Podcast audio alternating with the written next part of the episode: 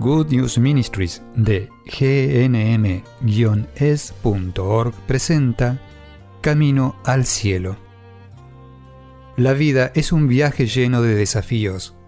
A veces nos estancamos, a veces nos desviamos. Cuando caminamos con Jesús en el poder del Espíritu Santo hacia el lugar que Dios Padre pensó para nosotros, los resultados son mucho mejores de lo que podemos pedir o imaginar. Y aquí está tu anfitriona, Terry Modica, traducido en la voz de Graciela Ramos. Hoy quisiera llevar un poco de sanación a tu corazón. Quisiera llevarte la sanación que brota de Jesús, de su sagrado corazón, a tu precioso corazón. Porque sabes qué? Tu corazón es precioso para Él. Tus sentimientos en tu corazón sufriente, por el dolor, las esperanzas, los sueños, los gozos, todo lo que decimos que va al corazón, allí es donde el Señor Jesús quiere morar más plenamente para poder sanarte más profundamente. Así podrá ayudarte a que tus sueños se hagan realidad, los sueños que Dios Padre ha plantado para ti. Así podrá ayudarte también a ser el santo que el Padre pensó que seas y que el Espíritu Santo está capacitándote para ser. Ese sagrado corazón de Jesús está vivo en ti para que otros puedan verlo y sean evangelizados por la presencia del Sagrado Corazón de Jesús en ti. Voy a compartir algo contigo que me sucedió hace mucho tiempo en relación con el Sagrado Corazón de Jesús. Yo era una joven católica, una madre joven. El Sagrado Corazón de Jesús no era algo muy familiar para mí. Había oído hablar de él, había visto estampitas, estatuas, pero yo había sido educado como protestante. En mi rama particular del protestantismo nunca había oído la frase Sagrado Corazón de Jesús. Por eso, cuando me hice católica pensé, está bien, las personas tienen devoción hacia esta estampita, esta imagen de Jesús con un corazón fuera de su pecho. Tiene llamas brotando de él y tiene la corona de espinas a su alrededor. Es una linda imagen, es un lindo simbolismo. Pero un día, luego de terminada la misa y estando lista para partir, sentí que Jesús me decía, quédate, no te vayas. Ven y arrodíllate ante el tabernáculo. Ven y adórame. Habla conmigo frente al tabernáculo. Para quien esté escuchando y no sea católico, el tabernáculo es donde se guarda el sagrado cuerpo de Jesús. La Eucaristía, que no se usa en la misa, se guarda en este tabernáculo de oro, este pequeño templo dentro de la iglesia. La Eucaristía es la presencia real de Jesús, el verdadero cuerpo de Jesús en la forma de pan, de una oblea. Bueno, en obediencia fui al tabernáculo y me arrodillé. Me sentía un poco molesta porque nunca había hecho eso en público. Había algunas personas que estaban por allí al final de la misa orando. Tan pronto como me arrodillé, vi con los ojos de mi mente a Jesús saliendo del tabernáculo. Jesús estaba parado frente a mí. Tenía sus manos sobre sus vestiduras y comenzó a abrir estas vestiduras. Yo sabía que vería al Sagrado Corazón. Algo me decía que Él me revelaría su Sagrado Corazón. Y lo que yo esperaba lo que yo consciente y plenamente esperaba era ver lo que había visto en las estampitas. Yo esperaba ver un símbolo lindo y estático de un corazón con llamas en su parte superior y una corona de espiras alrededor. Pero eso no es lo que vi. Eso no es lo que me mostró Jesús. Lo que él me mostró fue su corazón bombeando, latiendo. No había llamas, no había una corona de espinas alrededor de él me mostró su verdadero corazón, su corazón de amor, su corazón lleno de amor. Quiero decir, estaba como que explotaba de amor. El amor casi salía de él. Yo podía sentir esa fuerza. Estoy segura de que si yo hubiera sentido la plenitud del amor que salía de su corazón, probablemente habría caído en éxtasis, habría levitado o algo parecido. Hay más amor en el corazón de Jesús de lo que podemos imaginar. Él tiene muchísimo amor por ti y por cada persona por la que estás preocupado, por cada persona por la que estás orando.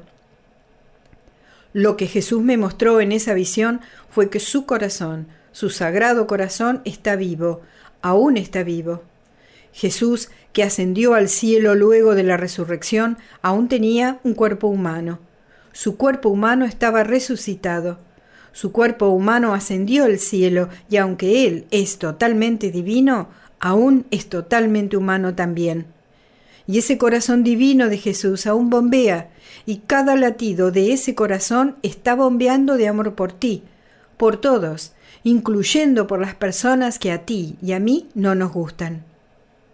Ese corazón está bombeando amor porque a Él le importa, a Jesús le importamos más de lo que tú y yo imaginamos. Permíteme hacerte esta pregunta. ¿Qué causa que el Sagrado Corazón de Jesús se quebrante? Bueno, ¿de qué formas estás sufriendo tú?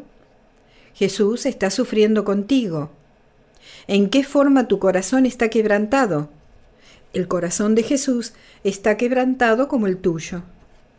Las causas de tu dolor, las causas de tus sufrimientos, las veces que has sido herido, las veces que alguien quebró tu corazón, que estuviste agotado, que te sentiste solo, abandonado y rechazado, las veces en que fuiste perseguido, todos estos dolores quebrantan el corazón de Jesús porque a Él le importas más de lo que puedes imaginar. Él se preocupa por ti.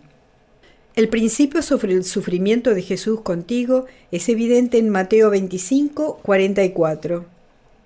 Esta es la parábola de la separación de las ovejas de los carneros aquellos que irán al cielo y los que no. Mi punto para compartir esto ahora no es hablar de quién va a ir al cielo y quién no. Mi punto es hablar de cómo Jesús nos une a Él, cómo se identifica con nosotros. Nos muestra que aquellos que están condenados le dicen a Jesús, Jesús, ¿cuándo te vimos hambriento, sediento, extranjero, desnudo, enfermo o en presión y no te atendimos? Podrías decir eso como la persona que más te ha dañado, diciendo, Señor, ¿cuándo yo te he... Digamos que la persona que más te dañó es alguien que abusó de ti sexualmente, o abusó de ti de cualquier forma. Piensa en la peor cosa que alguien te ha hecho e imagina a esa persona muriendo y llegando cara a cara frente a Jesús en un estado de no arrepentimiento. Y esta persona le dice a Jesús, ¿Cuándo abusé de ti sexualmente? ¿Cuándo me burlé de ti? Déjame entrar al cielo, porque yo no te hice ninguna de estas cosas. Y Jesús dice en el versículo 45, En verdad te digo, todo lo que le hiciste al más pequeño de estos que creen en mí, que me siguen, la persona más pequeña sobre la tierra, cualquiera, cualquiera. Todo lo que le has hecho a este amigo mío, a mí me lo has hecho. Ahora bien, nosotros esperamos y oramos por aquellos que nos han herido para que se arrepientan cuando lleguen frente a Jesús, para que puedan entrar al cielo. En realidad oramos para que se arrepientan mucho antes de eso, incluso si fuese posible hoy mismo. Pero ahora enfoquémonos no en lo que te han hecho a ti, sino en lo que Jesús te dice a ti, en lo que Jesús está haciendo en ti. Y esto es, Él te está dando su precioso sagrado corazón, uniendo tu dolor a Él mismo. Él tiene su corazón quebrantado por la forma en que has sido herido, por la forma en que tú has sido abusado, la forma en que se han burlado de ti, en que alguien ha quebrantado tu corazón. Él también tiene su corazón quebrantado por esto. Otra forma en que el Sagrado Corazón de Jesús es quebrantado es cuando alguien es engañado por las mentiras y trampas de Satanás, cuando alguien es llevado a pecar, conducido por falsas enseñanzas, cuando alguien es apartado de la salvación. ¿Cómo has sido tú engañado? ¿Cómo has sido engañado y llevado al territorio de Satanás? ¿Qué engaños te han atrapado? ¿En qué mentiras estás creyendo? ¿A qué ideas del mundo aún te aferras? Porque parecen correctas, se sienten correctas. ¿Es lo que tú quieres que sea correcto? Estos engaños y cómo están afectándote a ti, a tu alma, tu vida y a las personas a tu alrededor, quebrantan el sagrado corazón de Jesús. Él tiene su corazón quebrantado por cada mentira en la que creemos, por cada engaño al que sucumbimos, por cada enseñanza falsa en la que creemos, por cada camino mundano que tomamos. ¿Por qué quebranta su corazón? Porque estamos siendo desobedientes a los caminos de Dios y a las enseñanzas de la Iglesia? Sí, pero por mucho más que eso. Él tiene su corazón quebrantado porque Él ve lo que nosotros no podemos ver. Él ve cómo nos estamos dañando y dañando a los demás. Él ve el daño y se lamenta por ello, llora por ello. Su sagrado corazón sangra por todo esto todo lo que hacemos que complace a Satanás rompe el corazón de Jesús. En Marcos 9, versículo 42, Jesús dice, Si alguien hace que uno de estos pequeños tropiece, sería mejor que se colgara una piedra al cuello y se arrojara al mar. En otras palabras, si tropezamos y caemos en el territorio de Satanás, es decir, cuando pecamos, el corazón de Jesús sufre extremadamente. Aquellos que hicieron que pecáramos están haciendo la peor cosa que podrían hacernos. Y si nos lo estamos haciendo a nosotros mismos, si estamos eligiendo el pecado, eso daña en extremo al corazón de Jesús. ¿Quién de tus seres queridos ha estado rechazando la fe y la moral cristiana? En Mateo 18, versículos 12 al 14, Jesús nos da esta parábola. Si un hombre tiene cien ovejas y una se pierde, ¿no dejará las noventa y nueve en la montaña e irá a buscar la que se perdió? Si la encuentra, te aseguro, se regocijará más por esa oveja perdida que por las noventa y nueve que no se perdieron. De la misma forma, su Padre en el cielo no quiere que ninguna de estas pequeñas se pierda. Dado que Jesús y el Padre son uno, el Sagrado Corazón de Jesús no quiere que ninguno de los pequeños se pierda. Ninguna oveja, es decir, tú, yo y todos los que te preocupan, todos por los que estás orando, todos los que tú conoces que no están siguiendo a Cristo, que están viviendo según el mundo, que no están llenos del Espíritu Santo, que están poniendo su salvación en peligro, dañando sus vidas y dañando al reino de Dios. Regresando a la lectura de Mateo 18, fíjate el gozo que tiene lugar. Jesús dice, cuando encuentra a la oveja perdida, se regocija más por esa oveja que por las que nunca se perdieron. Esta es una mirada dentro del sagrado corazón de Jesús. Es una mirada dentro de lo mucho que le importa a Jesús y sus sentimientos sobre aquellos que se alejan. La angustia, Puedes imaginarte, pero permíteme que lo ponga de esta forma. ¿Cuál es la angustia que sientes cuando piensas en la persona por la que has estado orando, por la que estás frustrado porque él o ella no sigue a Cristo? Esa persona no está yendo a la iglesia, está atrapada en el mundo, en las mentiras de Satanás. ¿Cómo es la angustia que sientes? Pues Jesús siente la misma angustia. Tú estás compartiendo la angustia de Jesús, excepto que Él la siente muchísimo más fuerte que tú. Ese es su sagrado corazón. Y cuando alguien le permite tomar a la persona perdida, cuando alguien le permite a Jesús llevarla de regreso al redil, rescatarla del mundo, Jesús está eufórico. El sagrado corazón se regocija y su angustia por esa persona se convierte en gozo extremo. Permíteme que te pregunte esto. Hemos estado hablando de qué rompe el corazón de Jesús. Entonces, ¿qué sucede cuando se rompe el sagrado corazón de Jesús?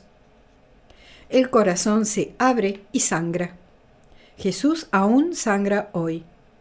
No dejes que sangre en vano. Podemos hacer algo. Él nos da la oportunidad de usar esa sangre preciosa que está brotando de su corazón roto. Con nuestras oraciones sentidas podemos enviar su sangre preciosa a aquellos que nos han herido. Podemos enviar esa sangre a aquellos que han estado rechazando a Jesús, que están atrapados en las trampas de Satanás.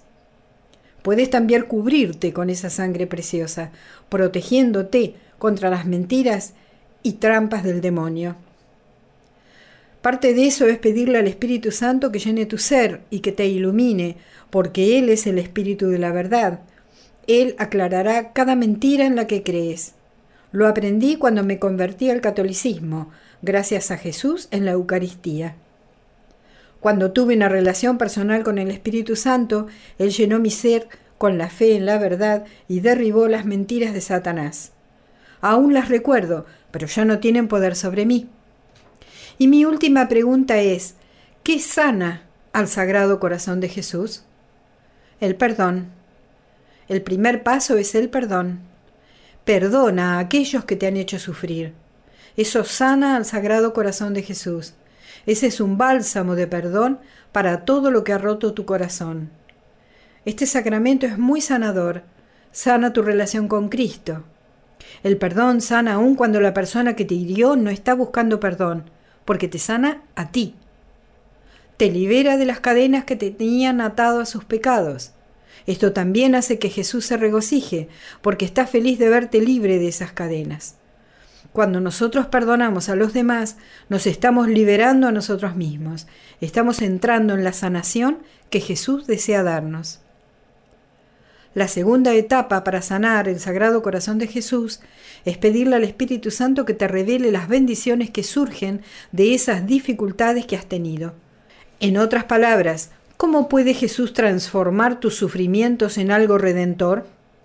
Sus sufrimientos son siempre redentores al unir nuestros sufrimientos a los suyos, se convierten en redentores. Una forma en que son redentores para nosotros es encontrar la bendición en ellos. ¿Qué podemos aprender de estos sufrimientos? ¿Cómo nos consuela Dios Padre? ¿Qué nos ha fortalecido? ¿De qué forma hemos crecido en fortaleza? ¿Somos más sabios gracias a los sufrimientos por los que hemos pasado? La tercera etapa para sanar al Sagrado Corazón de Jesús es transformar lo que hemos aprendido en un ministerio. Se torna totalmente redentor cuando nos unimos a la misión de Cristo. Sus sufrimientos de hace más de dos mil años fueron para llevar a las personas al cielo. ¿Cómo pueden nuestros sufrimientos ser transformados en ministerio que son de alguna forma unidos a la misión de Cristo? Cualquier cosa que hagas y que tiene un efecto eterno es unirte tú mismo y lo que estás haciendo a la misión de Cristo y a la misión de salvación. Por ejemplo, si ves a alguien sufriendo de la misma forma en que tú sufriste, ayúdalo a encontrar la sanación. Comparte tu historia, comparte cómo te sanó Jesús, lo que tú aprendiste de eso, las bendiciones que recibiste como consecuencia. Eso es hacer de tu sufrimiento un ministerio. Esto es sanador para ellos y es sanador al mismo tiempo para el Sagrado Corazón de Jesús, que fue roto por todo esto. Y ahora vamos a orar así. Ven, Espíritu Santo, lléname. Ven, Espíritu Santo, utilízame. Ven, Espíritu Santo, y ayúdame a sanar Ayúdame a sanar el sagrado corazón de Jesús. Ayúdame a sanar los corazones de los demás. Ven, Espíritu Santo, tienes mi permiso para transformarme. Amén. Has escuchado a Terry Modica de Good News Ministries, traducido en la voz de Graciela Ramos. Para más material edificador de la fe, o para conocer más sobre este ministerio, ven y visita nuestro sitio web en gnm-es.org. Encontrarás recursos en línea y mucho más para ayudarte a conocer el amor del Padre, para acercarte más a Cristo y ser lleno del Espíritu Santo. Visita hoy gnm-es.org.